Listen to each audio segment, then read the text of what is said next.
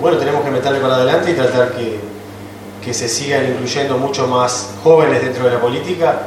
que no es que haya pocos jóvenes, pero la gente le, cuesta un poco acercarse a veces,